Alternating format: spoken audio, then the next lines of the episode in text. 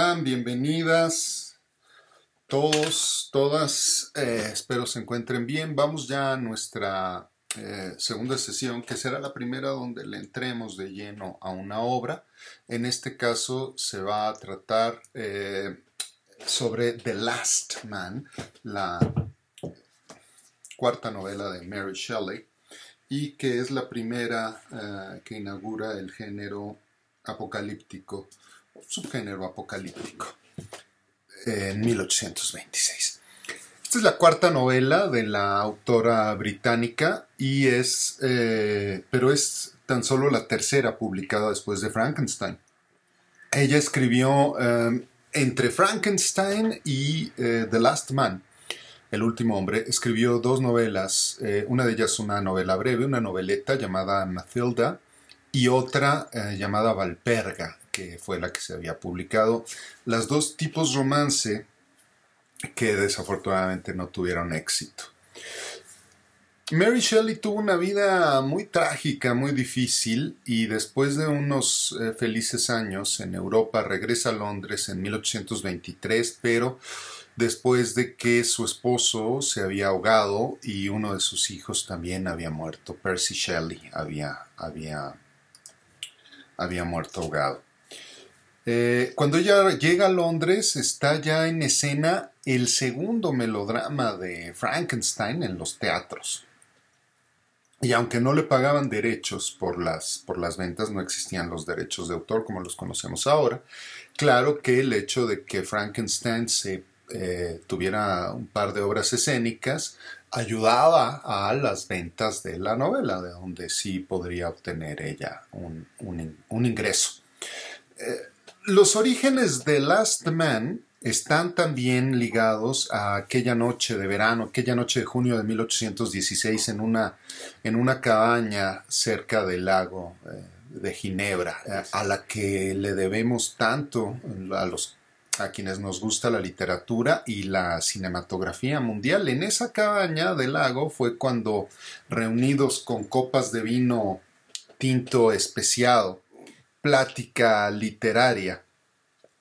Mary Shelley, Lord Byron, el esposo de Mary Percy Shelley, y William, Polidori eh, se reunían todas las noches a platicar de literatura y eh, en donde apostaron eh, a ver quién escribía la mejor historia de fantasmas, la Ghost Story, así, así es como la catalogaron, una Ghost Story de la cual surgió eh, Frankenstein y bueno, también The Vampire, escrito por Polidori y un, un capítulo que está eh, escrito por Byron también y que no terminó su novela. Pero bueno, además de hacer estas apuestas de la cual surgió Frankenstein, obra que genera y crea la ciencia ficción moderna, también platicaban la obra de Matthew Gregory Lewis, eh, The Monk, el monje de 1796, que había creado también de manera moderna el género de horror o el género gótico, como se estila decir en inglés, gothic genre. Eh, Gregory Lewis, el autor del monje, era amigo personal tanto de Percy como de Byron, eh, así que pues este es, es, innegable que pudo tener alguna influencia en, los gustos de escritura de Mary Shelley.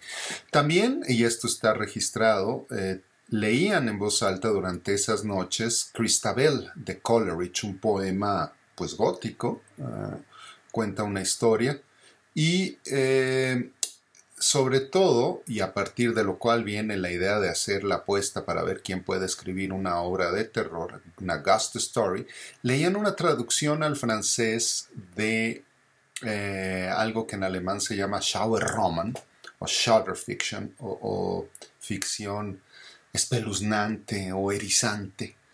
Eh, lo cual hoy es la, literatura de horror o la literatura gótica.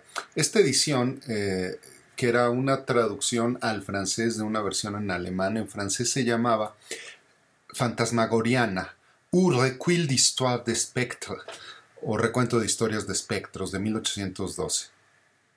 Entonces, pues tenemos que leían Cristabel, tenemos que leían estas historias de Fantasmagoriana que son buenísimas y las eh, logran obtener Eh, la verdad es que son muy muy buenas. Es fácil obtenerlas en inglés, curiosamente, y curiosamente viene, vienen de una traducción del alemán al francés y luego al inglés, pero aún así son, son buenas historias de fantasmas, todavía con algunos tintes medievales. E incluso uno de esos días, antes de las veladas eh, en las que platicaban estos cuatro personajes, Byron escribió el poema Darkness, un poema que describe una situación apocalíptica. Es meramente descriptivo, no es como Christabel, que sí cuenta una historia con dos personajes en particular. Darkness no lo cuenta, oscuridad, me imagino que se llamará en español esta obra de, de Byron. Y quizá a partir de este poema de Lord Byron fue que Mary Shelley decidió inspirarse para escribir El último hombre. Así que es en The Last Man donde Shelley da en realidad origen al subgénero de literatura post-apocalíptica o apocalíptica, ya que en esta novela veremos que aparecen varios de los tropos, temas y situaciones que permearán y se repetirán ad infinitum por todos aquellos quienes se atreven a escribir eh, literatura apocalíptica.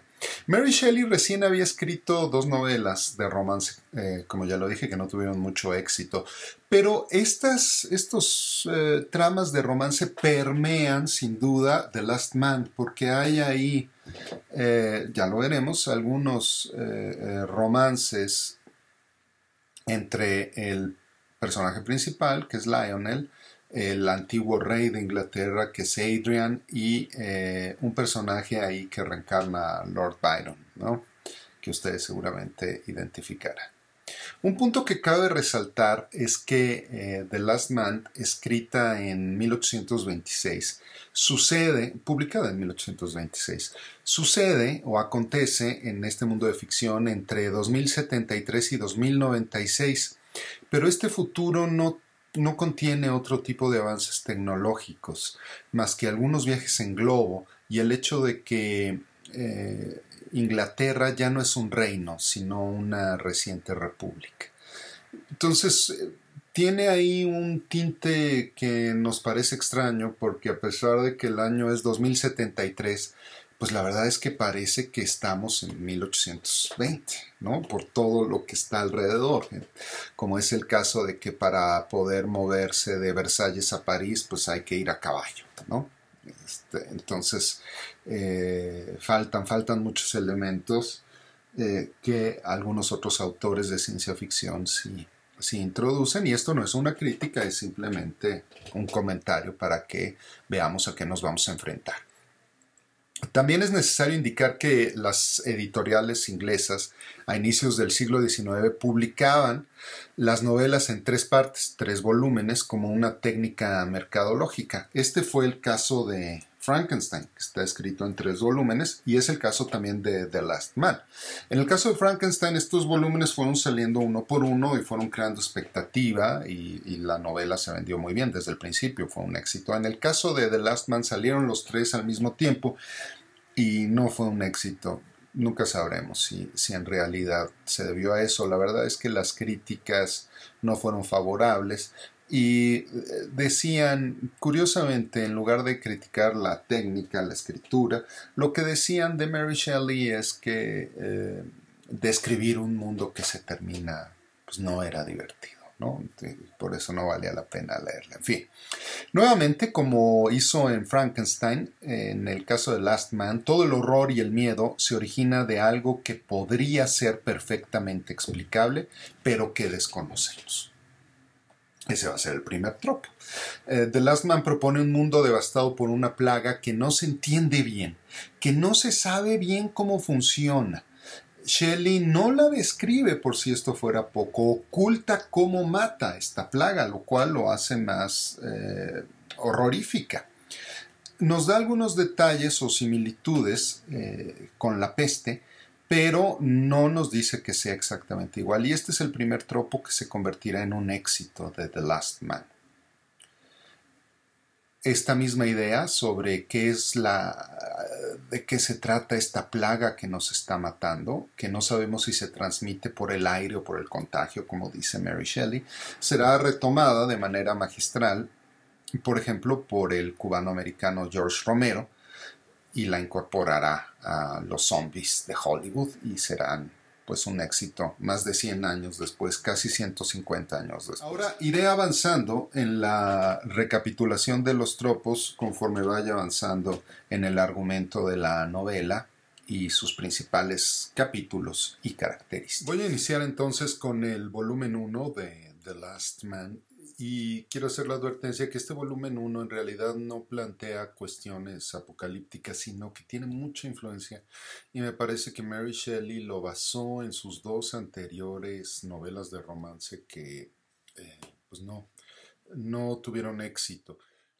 Plantea una situación romántica bastante compleja, pero no llega a, a concretarse, a ser atractiva. Sin embargo, es muy importante para el desarrollo de la historia posterior, es decir, de los volúmenes 2 y 3. Y hay que hacer algunas precisiones. Por ejemplo, el Reino Unido, Inglaterra, ya no es Reino Unido, es Inglaterra, sigue siendo el centro de la fuerza europea, sigue controlando Europa. No nos queda claro por qué, pero pues, debemos presuponer que sigue dominando la India y varias partes de, América y África. Y sin embargo, a pesar de esta dominación, no puede ayudar a Grecia frente a una Turquía que representa al Islam, que son musulmanes salvajes, como lo dice Mary Shelley. Vamos, varios ingleses van y luchan en Grecia contra Turquía, pero oficialmente no hay un apoyo, no hay una Europa unida. Bueno, la narración eh, de Lionel Verney Comienza con una cueva en Nápoles, los campos elisianos y el Averno. Se introducen a una cueva llamada Sid. De ahí comienza a contar lo que encuentra. Este, este narrador, Lionel Bernay, será nuestra focalización, quien nos guía a lo largo de todo el relato. Es un narrador intradegético en primera persona, es decir, el mismo narrador es un personaje y no ve más allá de lo que contó. La cueva de civil marcará junto con La Plaga, según el crítico literario Morton D. Paley, dos cuestiones femeninas, el vientre materno, la cueva como el vientre materno donde se genera la historia, y después la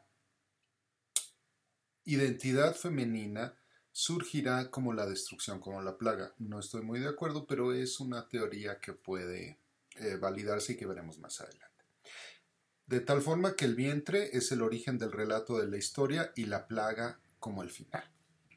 En los capítulos, en el capítulo 1, eh, aprenderemos con Lionel Verney. Se hizo huérfano, el padre de Lionel eh, era amigo del rey, del último rey de Inglaterra, casado con la condesa de Windsor, y eh, le presta dinero que desperdicia el padre, el señor Verney, lo llamaré aquí, y pierde.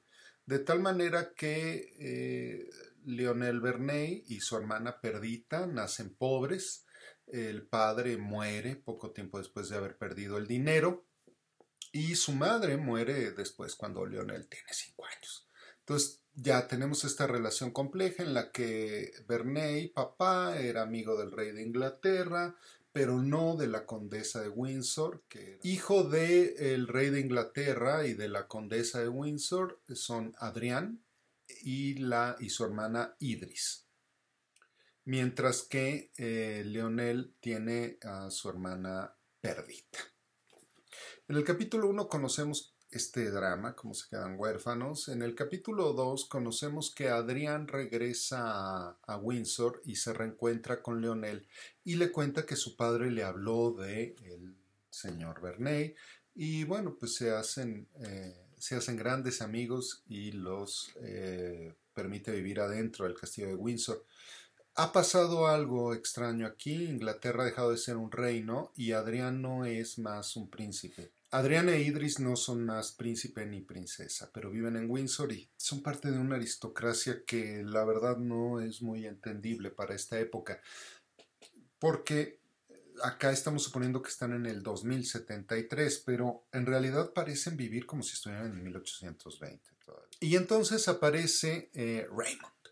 Raymond, que es una reencarnación de Lord Byron, es un héroe que luchó en la guerra de Grecia contra Turquía. Raymond llega a Windsor, se encuentra con Adrián, quien es su gran amigo, y eh, conoce a, Lionel y conoce a Perdita. Y eh, por un lado, Idris, la posible princesa o ex princesa, quiere forjar algo con Raymond, pero Raymond se enamora de Perdita. Y por otro lado, el embajador griego tiene una hija llamada Evadne, eh, de la cual Adrián está enamorado, pero a Evadne le gusta Raymond. En fin, una serie de enredos que no tendrán más eh, desenlace mayor dentro del trama de la novela. La situación aquí es que Perdita se casa con esta reencarnación de Lord Byron, que es Raymond, y eh, Lionel, nuestro narrador, se casa con Idris, la hermana de Adrián y eh, anterior princesa. Continuamos así con Raymond como reencarnación de Lord Byron y eh, decide regresar a Grecia para ayudar a los griegos en su lucha contra los turcos. Mientras está allá, se corre la noticia de que ha muerto, por lo cual su esposa Perdita, la hermana de Adrián, pues está desesperada. Y hasta este momento solo hay breves noticias de una plaga que está afectando el mundo, pero la verdad es que no hay gran cosa. De tal manera que al final del volumen 1, Lionel, nuestro narrador, eh, llevará a su hermana Perdita a Grecia a reencontrarse con su esposo.